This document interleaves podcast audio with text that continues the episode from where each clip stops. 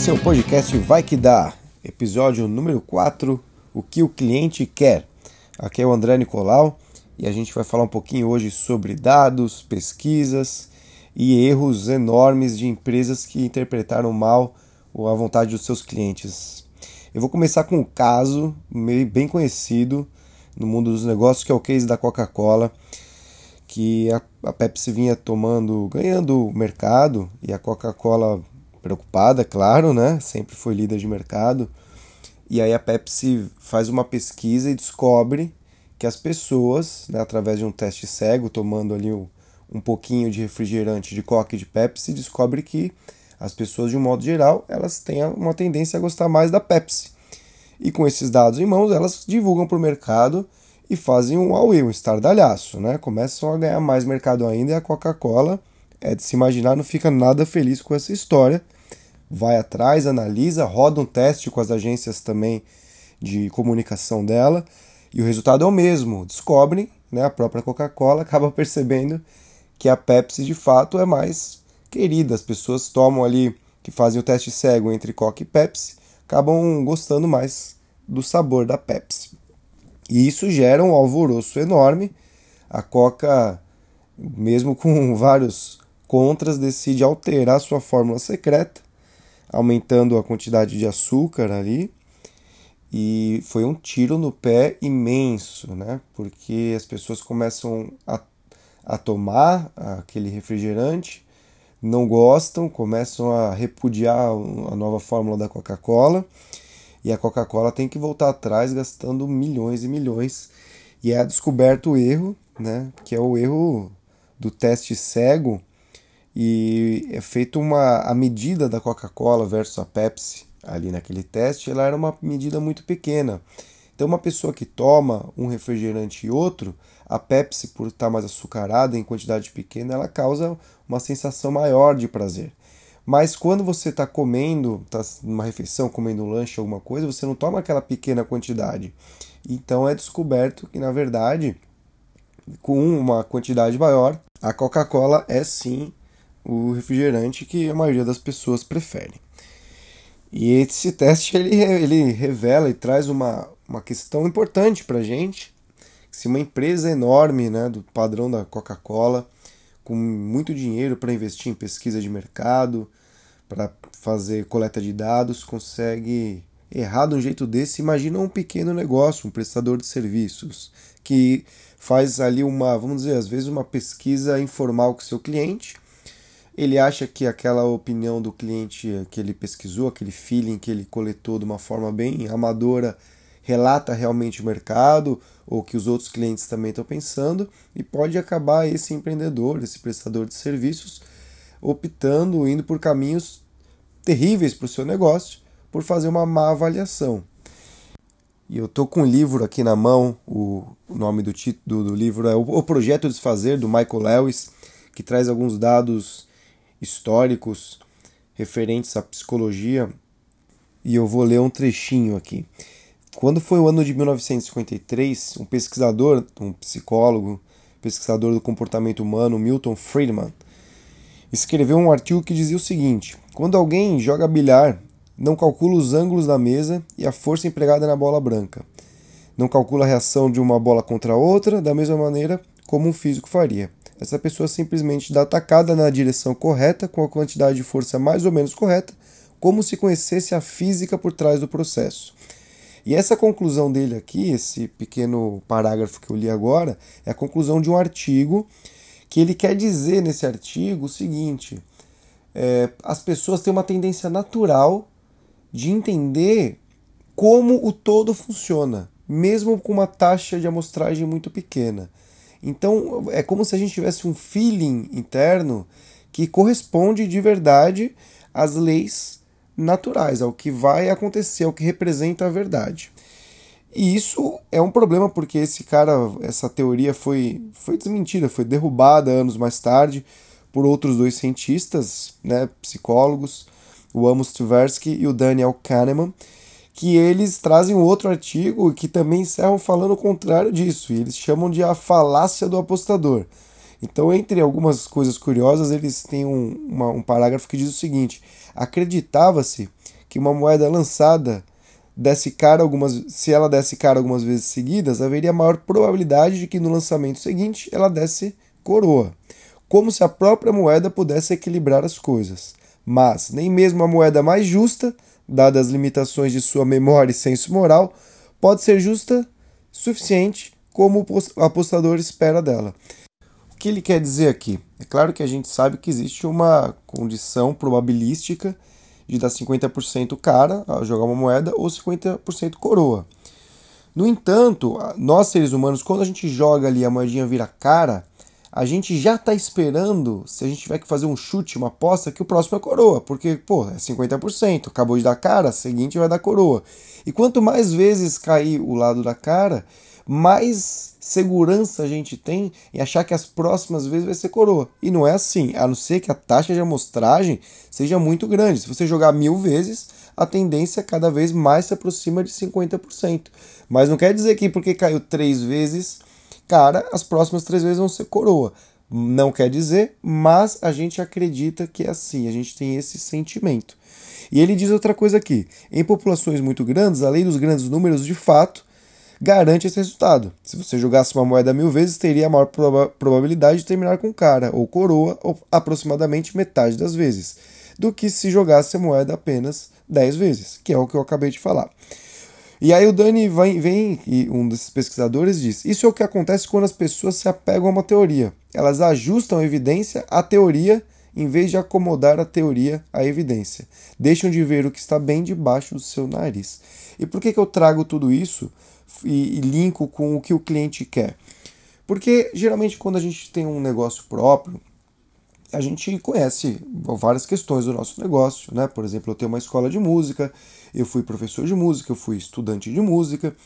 Então, quando eu abro meu negócio, sento ali atrás da mesa de atendimento e recebo o meu cliente, eu deduzo algumas coisas, é claro, entre elas que aquela pessoa que vai entrar na porta para fazer aula de violão era mais ou menos como eu quando entrei ali há 15 anos atrás pela primeira vez numa escola de música para fazer aula de violão. E aí eu posso estar cometendo uma, um grande erro. E eu cometi vários nos meus negócios, inclusive na escola de música, sempre com essa dedução, né, achando que, que eu conhecia as pessoas, o perfil delas. E a coisa começou a mudar quando a gente começou a aplicar pesquisas de satisfação né, para os clientes, fazer pesquisas internas mesmo.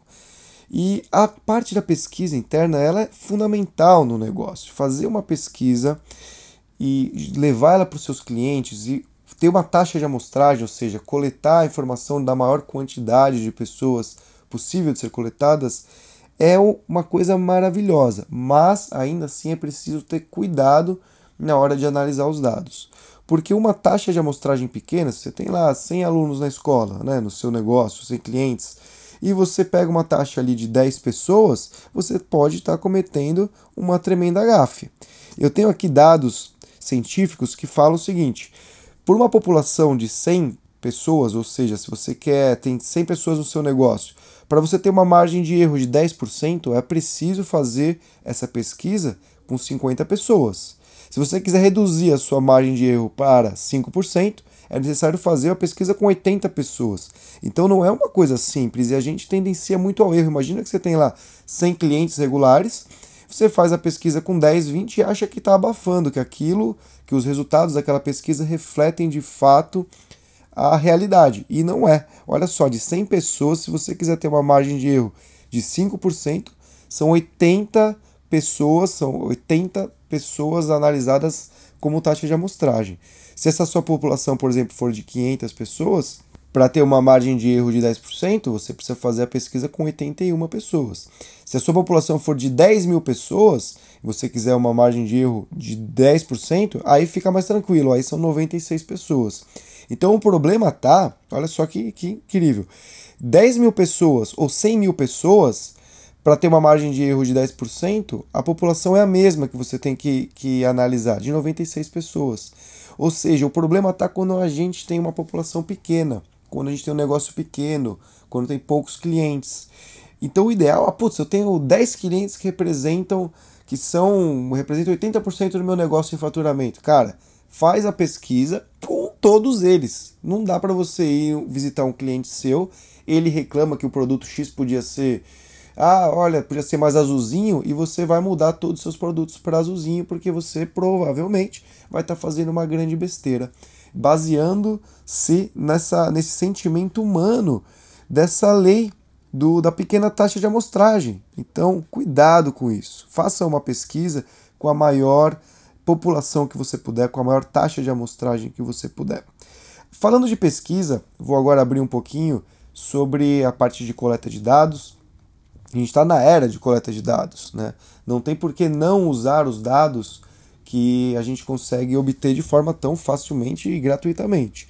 Hoje, uma forma prática, vamos dizer, o start para você, se você tem um site né, na web, é usar o Google Analytics, que ele é gratuito. E você consegue muita informação a partir do Google Analytics. Você consegue saber de onde essas pessoas estão vindo, as pessoas que estão trafegando no seu site, se ela vem de um site X, se ela vem do site Y, se ela vem de uma promoção que está fazendo no Facebook, em que região elas estão, se elas estão no Brasil, que línguas elas falam. Você consegue saber se essa pessoa está usando um dispositivo mobile, por exemplo, e a tendência hoje, a grande, mais de 50% das pesquisas são feitas hoje em dispositivo mobile, então fica aí a dica para o seu site ser responsivo, ou seja, ter um layout que se adeque, se adapte, que funcione bem em celular, em tablet. Se o seu celular não funciona, o seu site não funciona bem no celular, não tem um layout legal, você está vacilando muito, porque a grande maioria das pessoas hoje navegam através do celular. Então esses dados eles ajudam você a arrumar esse prumo, porque é muito comum, né? Você faz um site, aí você senta lá no computador, puxa, que lindo, né? Que entra, tal, tem orgulho do seu site, muda uma coisinha aqui, ele funciona super bem. E nem abre no celular, ah, que porcaria, né? Mas a grande maioria das pessoas estão abrindo no celular.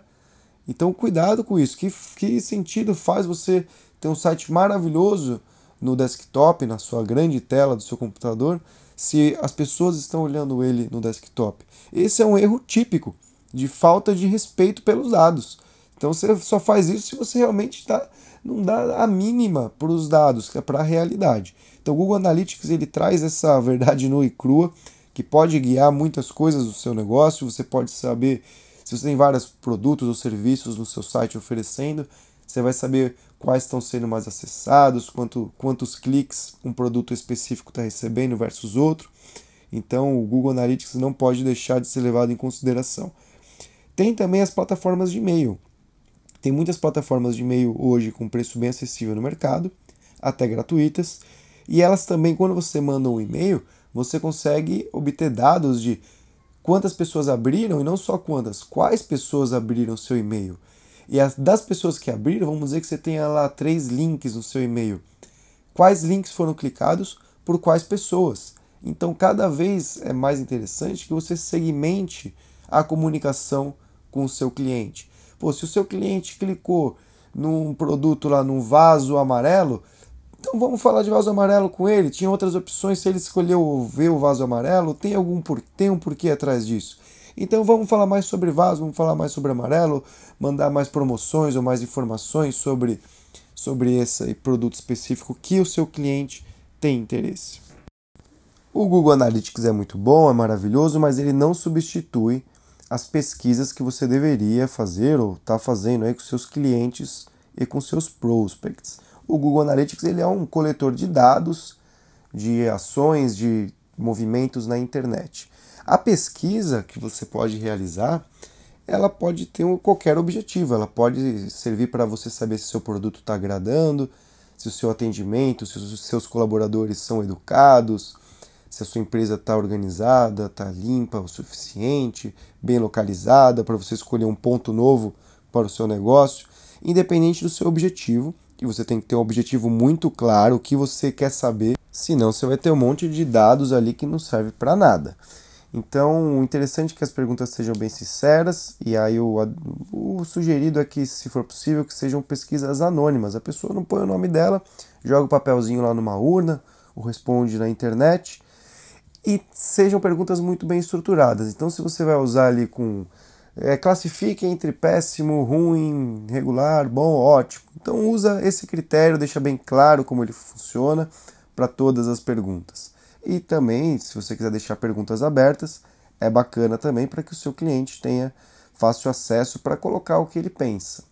Com perguntas bem estruturadas, é mais fácil você também analisar os dados depois, porque um outro erro pode ser na hora de interpretar o que essas pessoas estão julgando.